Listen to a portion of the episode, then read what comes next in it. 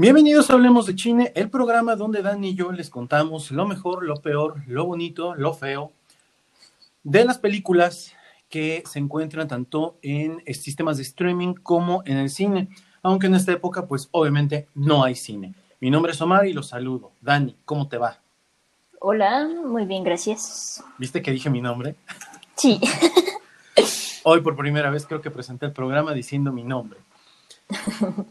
Entonces, bueno, este es el primer programa de la semana y el día de hoy elegimos un tema.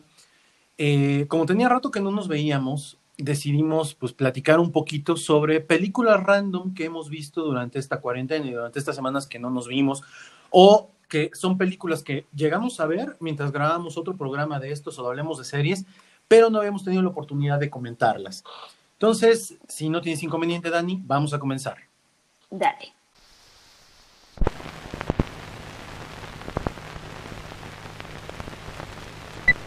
Pues en esta época de cuarentena, la verdad es que se da, se presta a que pues estés haciendo el home office, como ya lo he dicho en otros programas, y pues que aquí al lado de reojo estás viendo la película en la pantalla en tu casa, porque seamos honestos, todos lo hemos llegado a hacer.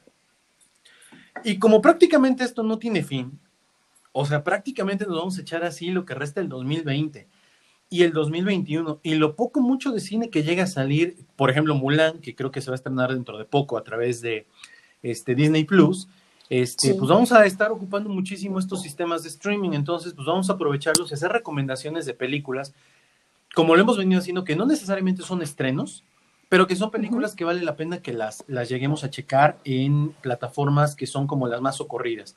En este caso, pues igual íbamos a ir campechanando unas de Netflix, otras de Prime, si te acuerdas de alguna de HBO, pues también la podríamos este, comentar.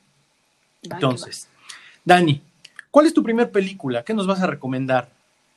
Eh, pues yo les voy a recomendar, yo creo que ya la vieron muchos, pero ojalá y todavía existan por ahí alguien que diga, ah, no sé si verla o no, la de La vieja guardia. ¿Tú ya la viste?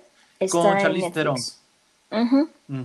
No, no la he visto. La verdad no me, no me llamó muchísimo la atención, no, no te creas, ¿eh? o sea, digo, podría llevarlo por Charlize Theron, pero no, no se me hizo como que algo muy llamativo, sobre todo que tengo ya este estigma con las películas originales de Netflix, que la verdad es que dejan mucho que desear, en su mayoría, no todas.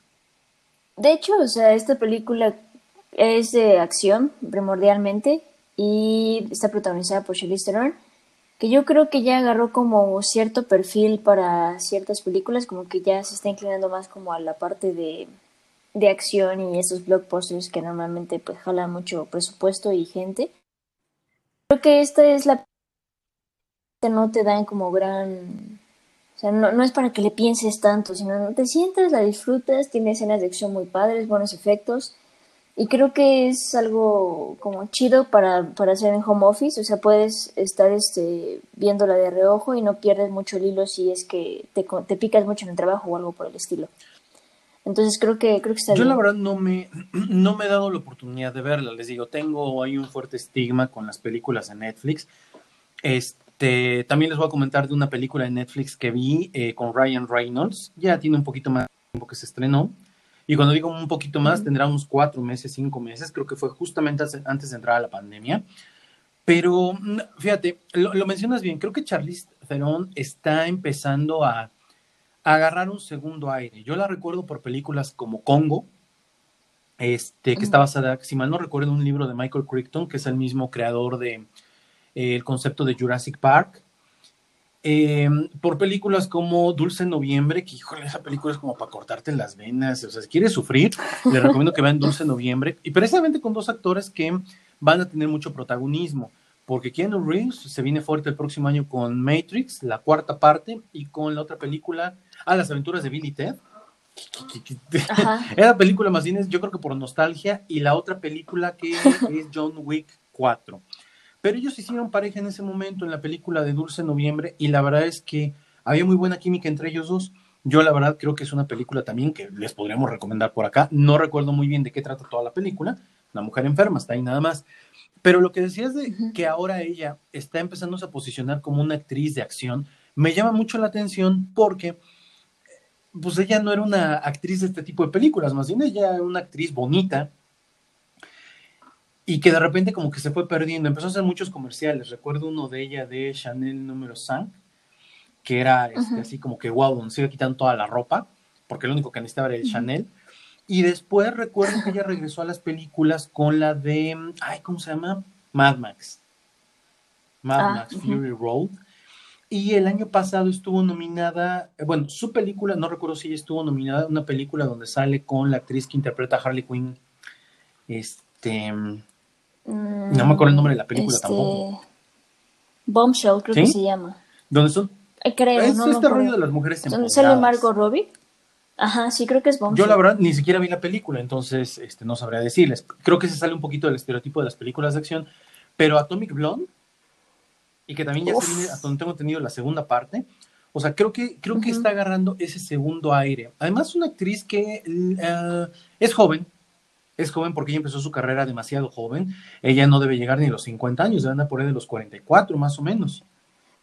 Pero fíjate que eso me llama la atención porque o sea, como que empezó con películas como un poco de, de, nivel o de crit, bueno, como de, sí, como algo físico, o sea, que no, no requería tanto, este, pues sí, que tuviera un físico muy extraordinario, ¿no? Y ahora ya necesita como un poco más de condicionamiento físico, o sea, desde Atomic Blonde, desde Mad Max y todas estas, yo siento que ya necesita un poco más. Digo, no, tampoco creo que esté grande, pero me parece interesante cómo ha evolucionado ella como actriz a llegar a estas películas de acción cuando antes más joven, pues no, no era como partidaria para eso, ese tipo de películas. Sí, la verdad es que creo que el, creo que la, la, está, le están, el, el, agente le ha encontrado buenos papeles. Hay una película también de ella, ay, este, donde sale, Ay, un comediante, un comediante, por aquí la debo de tener. Es un comediante, es una película donde ella se está lanzando, creo que a la presidencia de los Estados Unidos, una senaduría, algo así, y contrata a un este, comediante, o sea, bueno, el, actor es un comediante, que se dedica a escribir para eh, no sé qué periódico, no sé qué demonios hace, y lo contrata porque es un cuate muy sincero. Es una película donde hay muy buena química entre ellos dos, pero la película no está como que tan buena pero ha aparecido mucho, tal vez no en los grandes blockbusters, pero, pero sí ha tenido ya como que más, este, pues más presencia. Entonces, eso me parece muy bueno. Yo creo que vamos a verla un poco más y que no les quepa la menor duda de que en algún momento la vamos a ver en el universo cinematográfico de Marvel. Uy, eso sería increíble. Sí, porque, o sea, cualidades físicas las tiene cualidades de belleza también las tiene. Entonces, no, que no te extrañe que en algún momento la puedas ver en nuestros papeles eh, de un superhéroe, eh, por ejemplo, una Sue Richards, este, de los Cuatro Fantásticos. Entonces, sí, yo creo que esta película habría que darle una oportunidad como para ver este, como para ver de qué va. Yo he leído, yo he leído, o sea, no, no les digo repetiendo, no la he visto, que es una película que creo que dura muchísimo, y que hay momentos en los que dices, creo que estoy viendo la versión del director cuando debieran haber hecho un corte más sencillo para la gente común y corriente, porque como que de repente no, no enganchan. ¿Qué otra cosa he escuchado? Eso lo tendré que comprobar, ya tú me dirás si, si, si es así o no es así. Que la película también como que de repente va a un lugar y luego cae en otro lugar y que el malo es tan malo que es malo muy ridículo, es malo de... Sí, o sea, te, digo que es esas películas que, que, realmente no te exigen este gran análisis. Es solamente como para dominar un ratito y para verla con home office. Creo que lo más interesante de esta película son las escenas de acción que tiene Charlize Theron mm. con este su coprotagonista que la verdad no me acuerdo cómo se llama y un poquito de esta historia de como de ciencia ficción, misterio, fantasía. Es más fantasía, yo creo este, en el hecho de que ellos son, no son seres humanos o no son seres humanos ordinarios. Ajá. Entonces, creo que eso es lo que más podría destacar de la película. Realmente no, no dices, wow, de guion o, se mataron la cabeza pensando en algún plato y está ahí bien interesante. No. Creo que realmente es como para relajarte, para echarte un ratito y este, como que pensar ahí un poco menos con la película, realmente no te exige mucho. Por ahí escuché Pero es bueno, o sea, la película es buena. Por ahí escuché que Netflix anda buscando a tres directores. Solo me acuerdo de dos, eh, Quentin Tarantino y este, ay, se me fue, eh, Christopher Nolan. y les van a dar carta abierta y también hay un tercero por ahí, no recuerdo quién es, que les quieren dar carta abierta ya sea para película o para una serie. Oh. Entonces, eso, eso estaría muy interesante, sobre todo porque, sobre todo por Christopher Nolan. No tanto por Tarantino. Creo que Tarantino con carta abierta no, no creo que me guste tanto. Pero creo que Christopher Nolan con carta abierta, ah, o sea, e, es uno de esos cohetes que se me hace como muy centrado de, ok, me estás dando tanto, pues no te preocupes, no necesito tanto, me limito a esto y voy a contar una historia muy chingona, ya sea en una serie o ya sea en una película. Y si se apoya con su hermano que está escribiendo, que es el, bueno, fue escritor durante gran parte de, ay, ¿cómo se llama la serie esta de HBO? Donde Westworld. Este, creo que les quedaría algo padre. Esa serie está muy bien hecha. Yo me quedé en la segunda temporada, tengo ganas de seguir adelante, pero la verdad es que ven que les dije que cancelé HBO la semana pasada. Este, por cierto, fuera del aire vamos a platicar porque no puedo contratar este Universal. No me dejó Prime. Ahorita, ahorita te pregunto cómo lo hiciste tú porque no me aparece la opción. Pero bueno, ya después me quejaré de eso. Ok. Sí, porque lo quería contratar Oye, pero Netflix este, quiere darle carta abierta a estos directores. ¿Entendí eso? Híjole, ojalá y se animara Christopher Nolan. Justamente estaba este, revisando unas entrevistas en la tarde y el vato, mis respetos para Christopher Nolan, pero, pero se niega a estar dentro de los streamings. Por completo. Y crea cine para, para la experiencia IMAX, sobre todo. Es que está padrísimo. Pocos saben utilizar la experiencia IMAX porque es otro lente, es, es otra mirada. O sea, cada uno de los lentes que tienen las cámaras de cine te permite una mirada totalmente diferente. Entonces, creo que es una buena recomendación. Les digo, yo no he visto la película, le daré una oportunidad y si no mandaré a Marta a verla, ven que ella se arriesga con todo. Va, me toca. Va. Yo os voy a recomendar una película que de repente me encontré, la compré, la tengo en digital, no la tengo en físico porque la verdad no recuerdo haberla visto en algún momento. Es una película que se estrenó, ahorita les voy a decir en qué año se estrenó la película. Ay, creo que es 1993, si mal no recuerdo. Bueno, la película se llama Maverick. No, 1994. Se llama Maverick. ¿Ok? La película es dirigida nada más y nada menos que por Richard Donner. Para la gente que es muy joven, le voy a decir quién es Richard Donner. Nada más para que se den una idea. Richard Donner en 1976 hizo una película llamada La Profecía, The Omen. Nada más para que se den una oh. idea, en 1978 Christopher Donner hizo la película de Superman. Otra, El hechizo de Aquila. Una película que no creo que mucha gente haya visto, pero es una película del año 1985, una historia de amor muy interesante dos amantes que no se pueden ver porque están hechizados y por la noche uno se convierte en y por la mañana el otro es. Y está protagonizada por este, ay, ¿cómo se llama este chavo? Ah, bueno, ya no, está, ya, no, ya no es un chavo, este, el protagonista de eh, El día de escape de Ferris Bueller, el protagonista Ferris Bueller, ahorita me acuerdo cómo se llama. Nada más para que se dé una idea. Los Goonies. Que no es mi película favorita, ¿eh? O sea, yo tengo que reconocer, no es de mis películas favoritas, pero es una gran película. Arma Mortal, 1, 2 y 3. Y, espérenme, ¿qué otra tiene? ¿Qué otra tiene? Asesinos, que es una película con Sylvester Stallone. O sea, es un director que se especializa en películas de acción. Maverick es una película del 94 protagonizada por Mel Gibson, Jodie Foster. Es una película en donde podemos ver a un em, es una película situada en el viejo oeste. Es una película donde tenemos al clásico eh, antihéroe americano que trata de ir en contra de las reglas. Todo gira en torno al póker. Eh, un juego de póker muy importante en el cual él quiere ganar un millón de dólares, que para la época es wow. Y entonces Michael Donald nos regresa a estas películas tipo, este, ¿cómo se llamaba el, director? John Ford, de las películas de, los, este, de los vaqueros del viejo oeste, y entonces tú ves un cuate ladino que le gana a todos, siempre anda jugando a su suerte.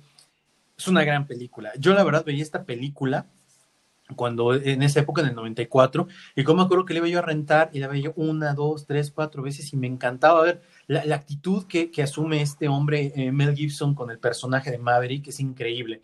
Tiene unos giros de tuerca bien interesantes, pero sobre todo porque eh, eh, el, director, el director entiende muy bien el género, que es la aventura. Y tiene, mira, tal vez no sea la mejor fotografía, pero creo que sí tiene un muy, muy buen trabajo con lo mucho o poco que tiene eh, de recursos. De, hecho, creo que tiene muchos recursos para hacer una buena película. Jodie Foster, Jodie Foster hace un papel muy diferente a los que hasta ese momento se le habían visto, en donde era la prostituta, la niña, este, Hannibal Lecter, un papel bastante suavecito, muy buena onda, y donde se muestra hasta físicamente eh, atractiva, porque normalmente ella nunca fue un sex symbol de la época. Yo esta es una película que la recomiendo muchísimo, me la encontré, la compré, se la puse a Marta y dice, no manches, está buenísima, le digo, sí, me gusta más de hecho que las películas de Arma Mortal. Y mira que Arma Mortal, me encanta. Ok, ok. ¿Habías oído de ella? No, es la primera vez que escucho. Siempre aprendo algo aquí. Pregúntale, pregúntale a tu papá. Seguramente, seguramente tu papá tuvo que haberla visto, ya sea en el cine o la tuvo que haber visto en Canal 5, porque después de que fue estrenada en el 94, entre el 97 y el 99, creo que la pasaban todos los sábados de película, así se llamaba esa barra, sábados de película, en Canal 5 y empezaba como a las 4 de la tarde y acababa como a las 10, 11 de la noche. Vale muchísimo la pena. Es una película estas de garantía, ¿no? Te vas a sentar, te la vas a pasar padre. Y es de estas películas que tiene una duración de dos horas con casi 15 minutos. Y los vale.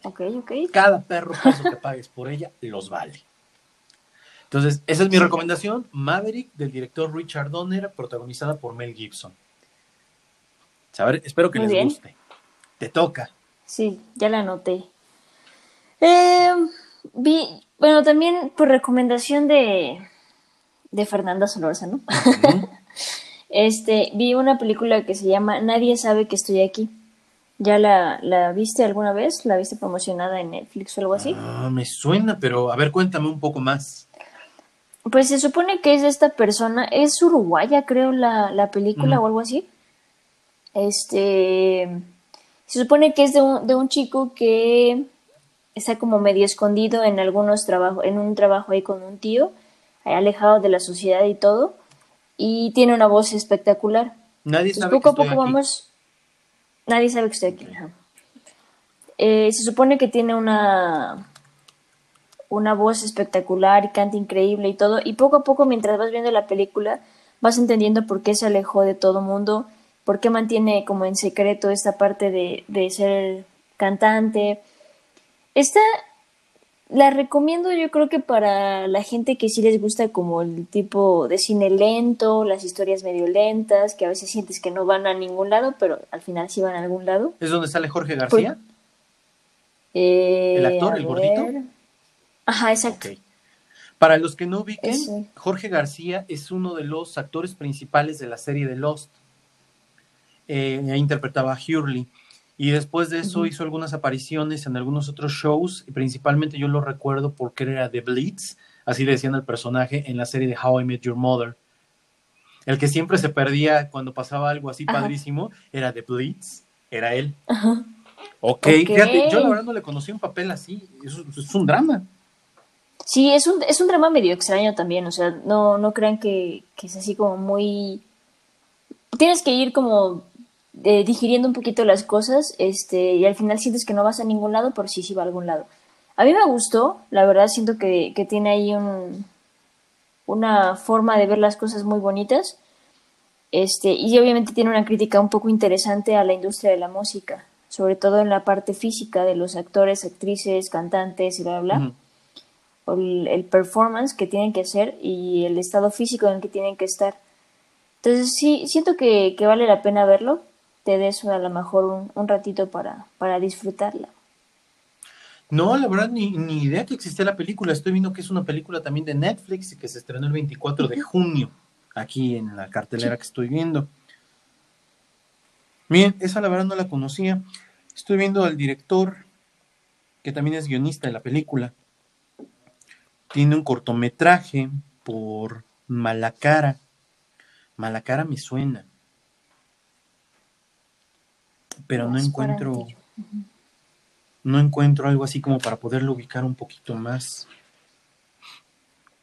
El director es, ¿cómo se llama este hombre? Gaspar Antilo. Gaspar.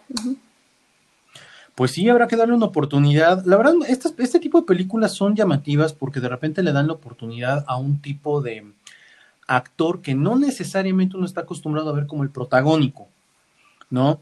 Yo la verdad recuerdo mucho este actor este, por la serie de Lost, en donde tuvo un papel dentro de los siete protagónicos principales, eh, muy importante dentro de la serie, aunque a veces el, el ¿cómo, ¿cómo, decirlo? No, ¿Cómo decirlo para que nadie se ofenda? El fenotipo del mismo actor hace que de repente no te interese tanto su historia, aunque tiene una historia bien interesante. Entonces, sí, es, es bueno, es bueno el actor, habrá que verlo en la. Yo creo que. Yo creo que también es interesante que le den oportunidad a directores que no tengan como tanto. tanta historia detrás, ¿no? Eh, por ejemplo, viendo el currículum de él, lo, lo primero o lo más destacado que hizo fue en el 2015 y fue un cortometraje. Mala cara. Y realmente de ahí pues no se ha visto como gran actividad para él y que le den la oportunidad a lo mejor o el presupuesto para poder estar en Netflix. Creo que apunta para un punto chido para Netflix y para esas oportunidades que da. Ok, esta película, les vuelvo a repetir, se estrenó el 24 de junio de este año 2020. Estoy viendo ahorita el cortometraje, bueno, eh, perdón, el tráiler, el tráiler. Habrá que darle una oportunidad, ya se me antojó. Este, de hecho, estoy anotando aquí, porque como tengo que hacer la carátula, nadie sabe que aquí. Ok, perfecto. Entonces, ya tienen tres películas. De hecho, Los Inmortales, y nadie sabe que estoy aquí, están en Netflix. Maverick, la pueden encontrar, si mal no recuerdo, en HBO. Y si no está en HBO, la pueden comprar. Yo la compré en 39 pesos, pero debe andar por ahí de los 150 pesos en, este, en Apple. Paréntesis rapidísimo, a los fanáticos de Spider-Man este, de la película de Multiverse. Está creo que en, ¿qué? 59 Ajá, 59 o 49 pesos. Ajá, sí, la, la compré ayer. ¿Ves que te digo que a mí, a mí la película no me, no me encantó? La verdad no me encantó. a mí sí, la verdad. De hecho, yo no la... No, está en mis planes comprarla, pero bueno, esos son mis planes, ¿no? Los planes de las demás personas pues, son otros. Muy bien, entonces ya tienen ahí este tres películas con las cuales ustedes pueden este, comenzar. A ver, yo les voy a recomendar una. Esta yo la vi, la pueden comprar también. Esta película, este, la encontré en Apple. Y es una película que fue hecha para televisión, ¿ok? Esta película se llama Vaselina en vivo. Y es un musical. A ver, ¿qué pasa con esto? Ustedes saben que yo no soy fanático de los musicales, pero la Marta sí. Entonces, un día estaba yo navegando por HBO y dije, ah, mira, está esta película de Vaselina, ¿sale? En vivo. Dije, pues a ver, vamos a entretener un rato a la Marta. Y entonces, entonces, pues la, le puse. Eh, normalmente la gente está acostumbrada, principalmente la gente que vive en la Ciudad de México, mucha gente fue a ver la obra de teatro de que muchos años tuvo los derechos eh, exclusivos Julissa y su empresa. La gente está acostumbrada a la película de John Travolta. Este, la gente está, ah, creo que pocos conocen que hay una segunda parte de Vaselina, de la versión original de John Travolta. Eh, pero poca gente sabe que existe una versión musical lo que pasa es que no encuentro exactamente de qué año es la, el musical, no me aparece aquí. 2016, es el 2016. Y estuvo hecha para la televisión. De hecho, gran parte del show, o sea, porque hay unas partes como obviamente era para televisión, eh, gran parte del show está grabado en vivo. Bueno, está transmitido en vivo y otra parte del show, en lo, lo que eran los cambios de escenografía y todo esto, estaba, estaba pregrabada. En la película vemos a Julian Hugh. ¿Quién es Julian Hugh? Julian Hugh sale en este, la era del rock, como la novia de este chico, el mexicano, ¿cómo se llama? Este, Diego Boneta. Diego Boneta. Y también la vamos a encontrar en la película de mm, Footloose. No me acuerdo qué papel tiene ahí, no me acuerdo si es la protagónica, la verdad creo que no. Tiene pocas actuaciones realmente para el cine y para la televisión. Realmente lo de ella es el teatro musical. Y la otra actriz que interpreta al personaje de Rizzo, que es uno de los principales, es la chica esta de High School Musical que se llama Vanessa Hudgens. Vanessa. Miren, no es por nada. Y habrá gente que me va a odiar por el comentario que voy a hacer. Pero a mí la película de Vaselina con John Travolta y con Olivia Newton-John no me gusta mucho. De hecho, tenemos por ahí ya pensado hacer un programa donde hagamos la crítica de actores que interpretaron a personajes que eran mucho más jóvenes que ellos y que, pues yo honestamente no se las compro. O que de repente como que pierde esa frescura el personaje porque tú te das cuenta que no es un preparatoriano, ¿no? Pues que este güey ya podría estar en la cárcel sin ninguna bronca. Entonces, la película es buena porque además tiene muchos de los elementos del musical que no se trabajan en la película de John Travolta. Eh, de hecho, cuando yo le decía a Marta que Marta es fanática de Vaselina, dice, me gustó más esta que la película. Está en HBO, si tienen suscripción, la pueden ver ahí. Y si no, la pueden comprar en Apple TV. En Apple TV debe andar por ahí de los 99 o de los 150 pesos, más o menos. Buenas actuaciones, buenas voces, eh, un buen montaje y sobre todo que hay cosas que ya tienen sentido acá. De repente van a encontrar algunas escenas que dices, oye, faltó esto acá. No, después lo ves más adelante y dices, ah, cabrón, ya entendí. Ahora tiene sentido. Y la verdad es que es un gran trabajo, sobre todo para los que les gusten o estén muy interesados en hacer televisión, yo les recomendaría que la vieran. Aunque esta es una película para televisión, perfectamente bien pudo haber sido una película o pudo haber sido una muy buena adaptación para el cine. La encuentran en un sistema de streaming, se llama Grease Live o Vaselina en vivo. Está increíble, de verdad no pueden dejar de verla. Va, pues sí, sí. De hecho, ya lo- me lo habías comentado hace unos días. Y en Prime, como lo tienes que rentar, no sé por qué a mí me sale como renta. Es que está en HBO. Eh, ajá, ah, ok. Pero está, está barata. Alquiler por 40 pesitos. Sí. Y ves Está- que la puedes ver porque es un mes completo, ¿no? Para terminar de verla. Eh, ajá, para comenzarla y tienes 48 horas para finalizar. Ah, sí. Ah, ya vi, sí, sí, es cierto. Una disculpa, no me hagan caso. A esperar un mes para verla y después me la madre. Sí, sí. Muy bien, pues esa es Pero otra bueno. recomendación. Y miren que yo no recomiendo normalmente eh, musicales. De hecho, es raro que, que, Que toque yo este tema. sobre... Sí. no es fácil que, que te complazcan con eso. Sí, sí, sí, sí, tienen que cantar bien. Esta chica canta muy padre. La verdad es que canta muy, muy padre, bastante recomendable. Va, que va. Te toca. Me toca. Eh, yo les voy a hablar sobre una película que también está en Netflix. Es del 2019 y se llama I Am Mother. No sé si la escuchaste en algún momento. Con una negrita. Eh, no. Es Rose Bynner, es una de las actrices y sale, seguramente la conoces, este, Hilary Swan, Ujú. de Million Dollar Baby y, y esa. A mí me la recomendaron, me- les pregunté así a, a unos amigos, ¿no? Me dijeron, "Ay, este, ¿qué veo esta noche en Netflix? No tenía nada que hacer. Y me dijeron, ay, ve esta, I Am Mother. Y yo dije, "Mm, ¿será? Porque no me encantan estas películas como de futuristas, no sé, posapocalíptico medio raro. Y me dijeron, sí, vela, no sé qué, está chida. Va, le di una oportunidad y me gustó. Realmente creo que, que tiene ahí sus detalles como de, de historia que dices, "Eh", ¿no? Como que pudo haber estado mejor esta parte. Pero creo que, por ejemplo, no se clavan en la, en la situación del por qué están en, en, en alguna como pos, este, mundo posapocalíptico Ujú. o algo por el estilo, sino como que se clava más bien en, en cómo se ha desarrollado una persona que ha sido creada por un robot. Y eso me parece muy interesante. Eh, siento que el personaje eh, o el desarrollo de ese personaje que fue creado como robot tiene de- demasiada empatía para haber sido creado por un robot y tiene muchas cosas este, que los humanos hacemos pero porque aprendimos desde pequeños, cosa que en, este, en esta situación no tendría por qué pasar. Pero fuera de esos pequeños detallitos que tiene la película en esa cuestión, creo que es buena, creo que entretiene y tiene buenas escenas este, también como de acción y de persecución y todo. Y al final le puedes encontrar como un, un, este, un mensaje a la sociedad. Pero realmente lo, lo, lo chido es que tiene buenos efectos también. Y pues la, la historia como tal sí está entretenida. Creo que igual podría ser óptima como para un home office, así como que tenerla de ladito y le puedes entender bien sin ningún problema. O también como para dominguear.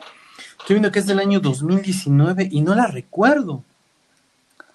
Creo que salió directamente para Netflix. No, no tuvo como estrenos para, para otra cosa.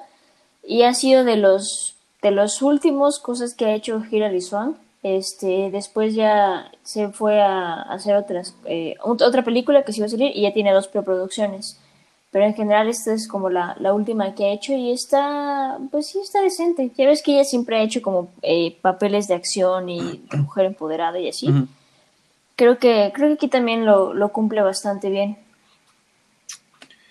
No, te, te, juro que no me acuerdo. Uh, ¿Sabes qué? Seguramente, seguramente no me acuerdo, estoy, estoy confundido. Eh, hubo otra película, pero era Natalie Portman, ya me acuerdo, fue la que Rubén me corrigió y me dijo que esa fue la primera película de Netflix en streaming. Ah, Annihilation. Ajá. Entonces igual y sí, me sí. estoy confundiendo. A lo mejor pensé que era la misma muy estúpidamente porque son dos actrices totalmente diferentes. No, pero esta, o sea, sí está, está interesante. O sea, si, si podrían darle una oportunidad. Yo creo que la otra, la de Natalie Portman, eh, todavía toca como o profundiza un poquito más en ondas medio filosóficas ahí medio extrañas, porque al final eso, eso como que te trata de, de dar el mensaje. Y acá no tanto, acá no se preocupan tanto por, por ese, por profundizar en estos temas o, o ser muy existencialista. Creo que es lo que me gustó. Porque normalmente estas películas medio futuristas o posapocalípticos y eso siempre van como de tajo a criticar a la sociedad y darle como este eh, pues sí, como esta crítica de si estás haciendo las cosas mal, pinche humano pendejo.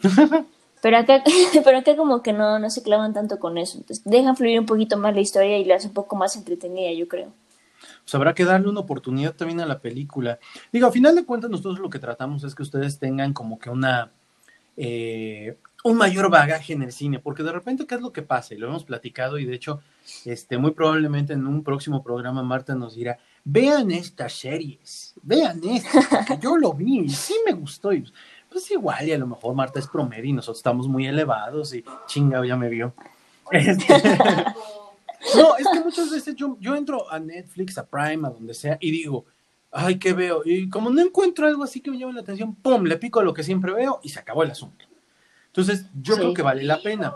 Claro, pues es que yo soy una persona pues, tradicionalista. Es como si me dicen, ¿con quién prefieres hablar? Este, ¿con Dani o con Pedrito? Güey, a Pedrito, ni puta madre que lo conozco, pues prefiero hablar con Daniela. ¿Estás de acuerdo? Sí, creo que, creo que me pasa mucho eso. Últimamente, y más en esta cuarentena, he tratado de buscar como que la gente externa, este, por ejemplo, no tú tanto, porque yo sé que tú y yo de repente tenemos como gustos muy similares. Entonces, como que preguntarle a otras personas, así como, oye, recomiéndame algo, uh -huh. lo que sea, y, lo, y de verdad sí lo veo. He puesto en Twitter también, así como de, hey, recomiéndeme una película, y lo primero que me pongan lo voy a ver, se los aseguro. Y eso me ha ayudado un poquito también como para expandir todo, todo mi, mi, horizonte. Fíjate, yo le pregunté a mi mamá, mamá, ¿qué estás viendo? Y me dijo, ay, es que acaban de subir Betty la Fea. Y yo dije, o sea, te pago Prime y tienes Netflix y estás viendo Betty la Fea. ¿Es en serio? Uh -huh. Es más, te lo voy a poner así. Le pago el Prime, se lo puse en su tableta. Le dije, mamá, ¿tienes HBO? Ajá. Oye, mamá, voy a cancelar HBO. ¿A poco teníamos HBO? Mamá, te lo puse en el Prime, ahí estaba, ¿podías verlo de HBO? Ah, pues es que como lo ve en la cuenta de Mariana, o sea, la cuenta de mi prima, y yo, o sea, entonces, o sea, lo estoy pagando a lo idiota, bueno, en fin. Sí, pero muchas veces hace falta que alguien te diga, chécate esto. Porque si no, lo que pasa es que de repente te siglas o te vas hacia las mismas, el mismo tipo de películas, el mismo tipo de géneros, y de repente, pues como que ya no sales de lo mismo y de lo mismo y de lo mismo. Con las series pasa algo muy similar. La ventaja de la serie es que después del primer episodio puedes decir, hasta aquí llegué, mano, no tengo que ver nada más.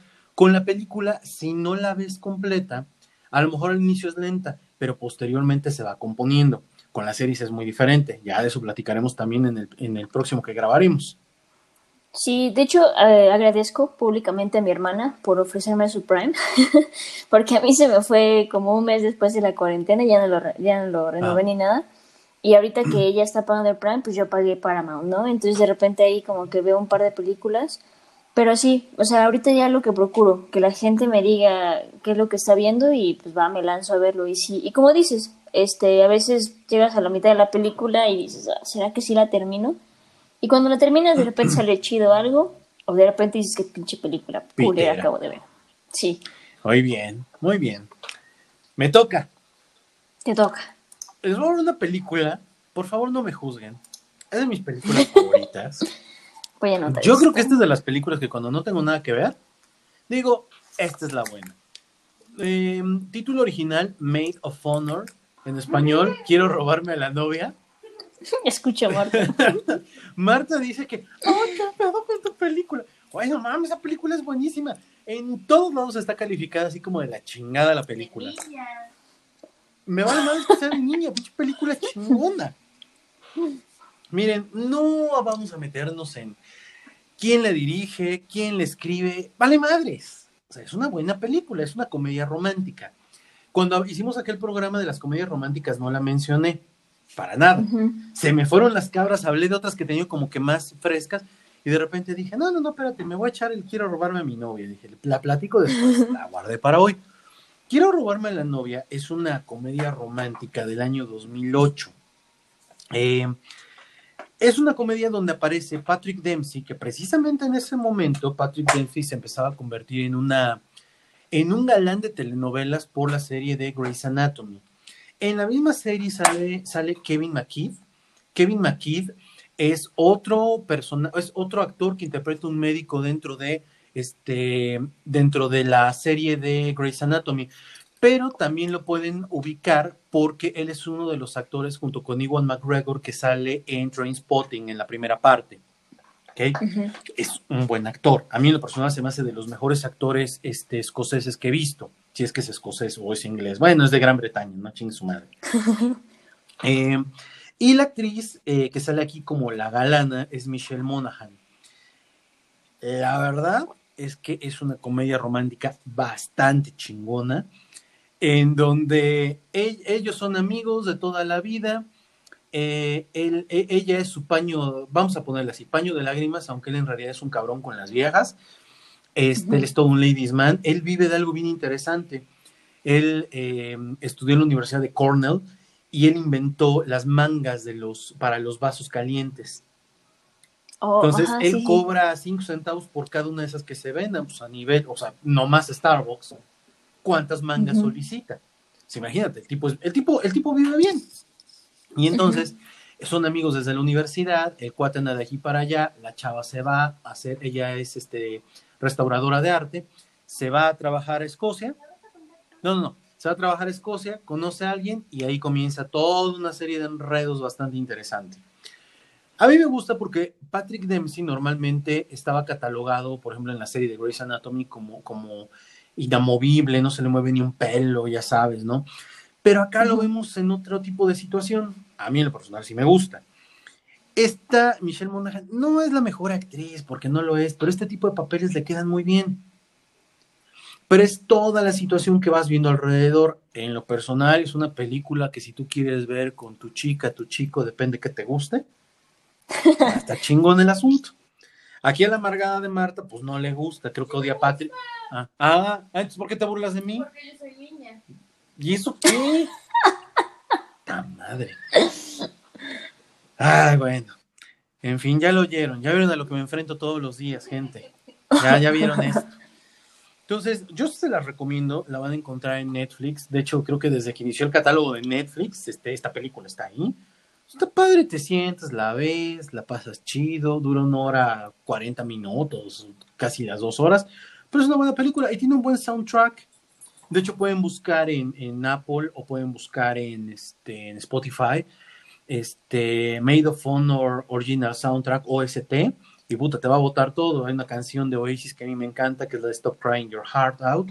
Puta, una pinche rolo, no, no, no, no. Y por cierto, para los que sean fanáticos de los hermanos Gallagher, principalmente de Liam como yo, este, la, el mes pasado, junio, no hace dos meses entonces, porque estamos en agosto, junio salió el Unplugged, MTV Unplugged de Liam Gallagher, donde hace unos covers de Oasis, muy chido el asunto.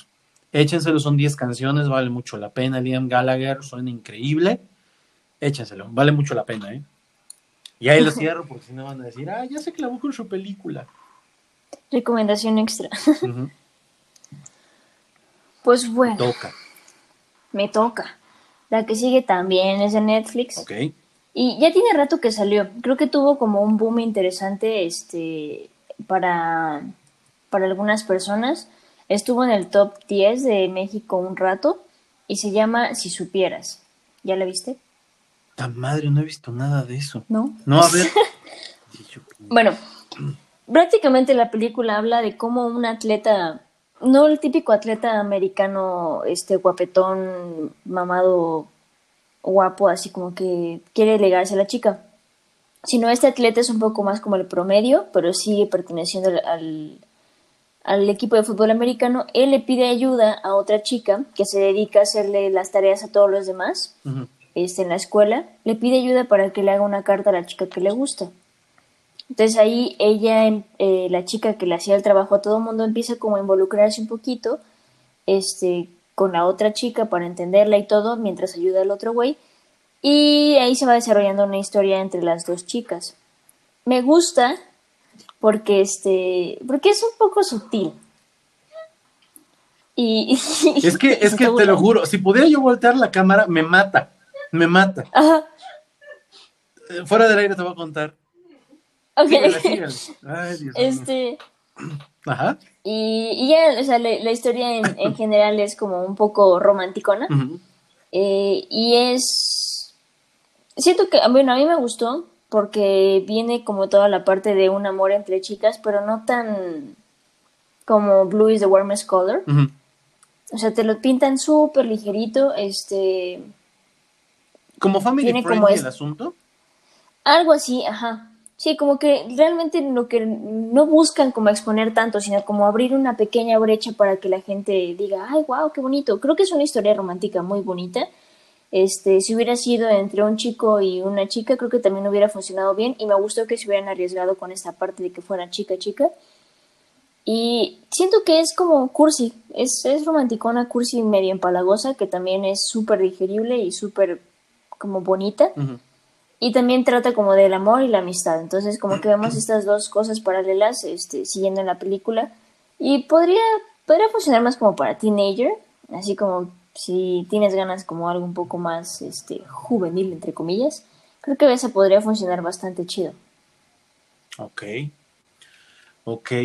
Sí, la verdad, bueno, es que sabes que muchas veces también pasa, creo que también te ha pasado a ti seguramente, ves que Netflix normalmente dependiendo del algoritmo, este, tus gustos, lo que ves, te va ofreciendo. A mí muchas cosas de esas no me las ofrece porque me salgo del, del target, ¿no? Por muchas razones, edad, cuestiones que normalmente siempre veo, o sea, mil y un cosas. Entonces igual y por eso no me, no me aparece. Pero sí, ahorita Sí. estaba yo viendo el tráiler porque lo abrí aquí en Netflix y estaba yo viendo más o menos. De hecho, en el tráiler aparece un escenario como tipo Glee, donde ella está tocando. Me recordó mucho a la escuela. Igual y este. Sí, y- y- y pues tiene, ahí. tiene, sí, tiene la verdad bastante cosas este, súper low, así como muy digeribles, muy tranquilas, muy bonitas. Como que tampoco se mete mucho drama y cosas así muy intensas. Y creo que eso también de repente es bueno, como si no quieres ver algo tan intenso, tan dramático, tan profundo. Creo que esta, esta está bastante chida. Ok, entonces se llama otra vez para que la anote yo. Si Si supieras. supieras, ok. Entonces, llevamos hasta ahorita La Vieja Guardia con Charlize Theron. Maverick, dirigida por este, Michael Donner. Eh. Nadie sabe que estoy aquí, en donde aparece este actor que salía en Lost. Ujú. Eh, Vaselina Live, que les, yo estoy seguro que les va a gustar muchísimo más a los que les gustan las, las películas de musicales. I Am Mother con Hilary Swank. Quiero robarme a la novia con Patrick Dempsey. Peliculón. Puta, de todas estas es la que tienen que ver. Si supieras que, que es un rollo más para la comunidad, vamos a ponerlo así, como más Ajá. para la comunidad LGBTTTT y anexas, como muy light el asunto, si quieres como que insinuar a la mamá, papá, ay mamá, papá, vos salir aquí del cajón, ya no del closet, del cajón, ¿no? Ajá. Ajá, un poco light, o como para que se vayan un poquito adentrando en este rollo, que, que está muy interesante, es un mercado, o sea, ya viéndolo como mercado, es un mercado que está empezando a crecer en nuestro país con las nuevas generaciones, aunque ya es un mercado grande para las generaciones que andan en mi rango de edad y un poquito más abajo. Y muy fiel, es un, es un tipo de mercado muy fiel. Se ha, se ha dicho. Y además con mucha lana. Eso está muy bueno. Ojalá fuera cierto para ciertas personas. Muy bien. Ahora yo voy a darle un giro de 260 grados, no de 180, 260. Porque vamos a ir 260, no 360. Ni siquiera 270. No, no, no, 260. Sale, 260. Sí, ya me están juzgando la matemática. Sí, porque la que está sentada aquí en mi izquierda es ingeniero, entonces obviamente cualquier cosa que diga yo numérica me va a mentar la madre. ¿Cuántos dije? 60 grados, me vale madres. 260. Eh, precisamente, y ojalá y nos demos la oportunidad de hablar de estas películas en algún momento, hoy solamente quiero mencionarles una. Eh, un día me dice Marta, oye, vamos a ver James Bond, porque Marta tiene un fetiche, para ella es como ver pornografía con Daniel Craig, este actor inglés, vamos a ver 007, perfecto. Yo físicamente tengo en DVD eh, la película 1 que es Casino Royale, la segunda película que se me olvidó ahorita el nombre, pero Skyfall y la cuarta parte que se me fue el nombre, que tiene unas escenas filmadas en la Ciudad de México.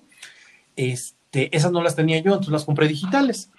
Yo en lo personal, y eso ojalá y el día que hablemos de, de- en este, hagamos un programa de James Bond, tengo que decirlo, cuando, cuando vi la primera película de Casino Royale, no me gustó Daniel Craig como James Bond, porque yo vengo del, yo soy de esas personas que veo las películas de Sean Connery, y miren que a mí las películas de Sean Connery no me tocaron en su momento, pero pues las Ujú. llegabas a ver. Y me tocó el James Bond cuando yo era más joven, el de, ay, se me fue, Pierce Brosnan. Puta, ese güey no se le movía ni un pelo, nada, o sea, un rollo muy diferente. Estas películas nuevas, y que ahora viene la quinta película de James Bond 007, tienen un toque realista que vas apreciando entre más viejo te pones. Esa es la realidad. Esta película es la de 007 Skyfall, Operación Skyfall o Skyfall nada más. La verdad creo que Sam Méndez que tomó este proyecto se ha rifado. Creo yo que esta película de 007 es la mejor de la franquicia. A Yo ver, tengo una pregunta. sí. Este, sí, tiene que ver en orden, porque yo tampoco he visto, yo confieso, ahorita, yo no he visto ninguna película de. James Bond. Sí. Cada una de las películas, mira, ¿qué, qué, qué tiene? Sam Mendes lo que trató de hacer en este universo de James Bond fue que trató de interconectar todo para contar una gran historia. No es solamente un enemigo, son un enemigo como el Hydra, ¿no? Este, tú cortas una cabeza y Ah. va a haber más cabezas atrás, pero al final no importa que cortes todas, sino cauterizas. Las películas de Sam Mendes de James Bond forzosamente debes de verla en orden. Empezamos por Casino Ok. Royale, de ahí nos vamos a la segunda, que no me acuerdo cuál es el subtítulo que tiene, Skyfall, y la cuarta que se me fue es algo de algo, no me acuerdo, ¿para qué digo el nombre si la verdad es que no me no lo recuerdo bien? Pero sí hay que verlas en orden, para que uno pueda ir entendiendo. ¿Y sabes qué es lo padre? Que si tú, si tú las compras y te las echas de un jalón, hay cosas que de repente en la siguiente película dices, ¿y esto qué? Ah, chinga, si acabas de ver la primera, ya le entendiste a qué madres este, se están refiriendo. Vale mucho la pena. Pero creo que esta película de verdad te muestra a un 007 rumbo a su camino de madurez. Algo que tienen estas películas, y lo menciono así grosso modo, es que tú ves a James Bond aprendiendo a ser el James Bond que nosotros conocimos con eh, Pierce Brosnan, con Sean Connery, y no me acuerdo de los nombres de los otros dos actores. Entonces, creo que acá tú vas viendo cómo se fue formando para llegar a eso. Está muy padre. Ese toque realista que le dan, increíble. Judy Dench, como M, el personaje de M, puta, no mames, está increíble. De verdad está increíble. La música, ni se diga. Ralph Fiennes, que también aparece acá, Voldemort para los que lo conocen por Harry Potter, este, también hace un muy buen papel. La verdad es que es, es una muy buena película, pero concretamente esta es la película que tienen que ver. O sea, ver las otras dos, bien, está padre, pero Skyfall, increíble. El, la música para esta película, el, el tema de la can- el, el tema de la película lo interpreta Adele.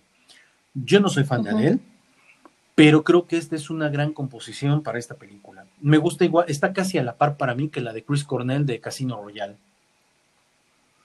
Vale mucho caray. la pena, ¿eh? Échensela, Skyfall, la pueden comprar. Todas estas películas de James Bond las encuentran igual en Apple en 149 pesos. Y creo que por ahí había un bundle en el cual te podías llevar las cuatro películas y estaba un poquito más barato, como por 50 pesos. Entonces yo se la recomiendo muchísimo.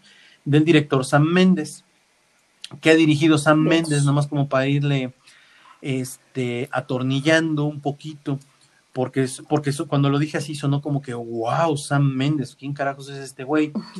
Sam Méndez es el director, si mal no recuerdo, de 1917, la película que ganó Oscar por Mejor Película el año pasado. Bueno, en enero y que se premiaron los 2019. El Camino de la Perdición del año 2002 y Revolutionary Road, protagonizada, fue el reencuentro de Kate Winslet y Leonardo DiCaprio. Esa película, Revolutionary Road, en español le pusieron solo por un sueño, pero ahí es productor únicamente Sam Méndez. Qué buena película. La encuentran en Netflix. Un, ¿Sí está en sí, Netflix? si mal no recuerdo, sí, y si no está en HBO, está en Prime, está en Prime. Sí, porque fíjate que yo la busqué en, en Netflix hace poquito y no, no estaba. Esa es una película que, que es una crítica muy dura al American, al American Dream, al American Way of Life. Está increíble esa película. Creo que ahí este Leonardo DiCaprio da una de esas muy actuaciones muy sobrias. Amarte de mí, esa película nos gusta muchísimo. Está muy, muy buena. La, la historia de los Wheeler. También este, el director es el director de American, American Beauty. Beauty. exactamente. Sí, la verdad es que si pueden también échense esta película Son un sueño. Yo que debemos hacer un programa de Sam Méndez como director, este, o bueno, eh, en todas las Sí. cosas en las que ha metido mano, porque creo que vale muchísimo la pena. Definitivamente. Muy bien, con esta película, con esta película, a ver, déjenme ver mi lista, llevamos 3, 4, 5, 6, 7, con esta serían 8. Dani dijo 4, Ujú. yo dije 4, y yo creo que por el momento sería más que suficiente. Ya tienen 8 películas para ver durante estas semanitas. Entonces, es. entonces, Tons. vamos a parar el programa por hoy. Vamos a parar el programa por hoy porque nosotros tenemos todavía que grabar el programa del martes de Hablemos de Series. Dense una Así vuelta es. por ahí, hablamos de cosas bien chidas de series. Hemos, hemos visto muchísimas series y la mayoría de nuestros programas en Hablemos de Series te dan así como que las reseñas, los ganchos para que te vayas enganchando con diferentes este tipo de series. Nos pueden encontrar, ya saben, como hablemosdeseries.com. Por si les da hueva buscar en algún podcast, lo encuentran en hablemosdeseries.com, te lleva a Comics.shop y ahí vas buscando en los podcasts cuál es el que quieres escuchar. Entonces, Dani, ¿algo más que quieras agregar? Eh, nada más que nos recomienden películas, por favor. Escríbanos en Twitter, en Instagram y recomiéndenos películas para ver porque se me están acabando. Y yo sé que Netflix guarda muchísimas, pero no las encuentro. Y de repente hay unas joyas por ahí que son este, películas este, extranjeras. Después, después Sí. deberíamos armar un programa de hablar de estas películas extranjeras que valen la pena, como Estación Zombie, La Tierra Errante. sí, bueno. La Tierra Errante fue una cosa que yo dije, a ver, voy a, voy a darle una oportunidad a ver qué tal. No me arrepentí. Y sobre todo tiene algo, estas películas que no están en idioma inglés, te obligan a poner puta atención todo el tiempo porque como no entiendes ni madres del otro idioma, tienes que estar leyendo. Ah, huevo, no hay más. Sí, O sea, y, y muchas veces como, ah, ya medio lo entiendo, güey, pues ya entonces se te hace muy fácil pendejar por otro lado. Entonces, ajá. muy sí, bien. muy cierto eso. Dani, muchas gracias por tu compañía, por esta grata plática. También queremos hacer una mención honorífica, un agradecimiento a Fernanda por estarle prestando la cuenta de Prime a Daniel. sí, Entonces ya te hicimos sí, honores. ¿no? Y bueno. Entonces, Dani, nos vemos en otra emisión de esto que es Hablemos de Chile. Nos vemos. Excelente. Adiós.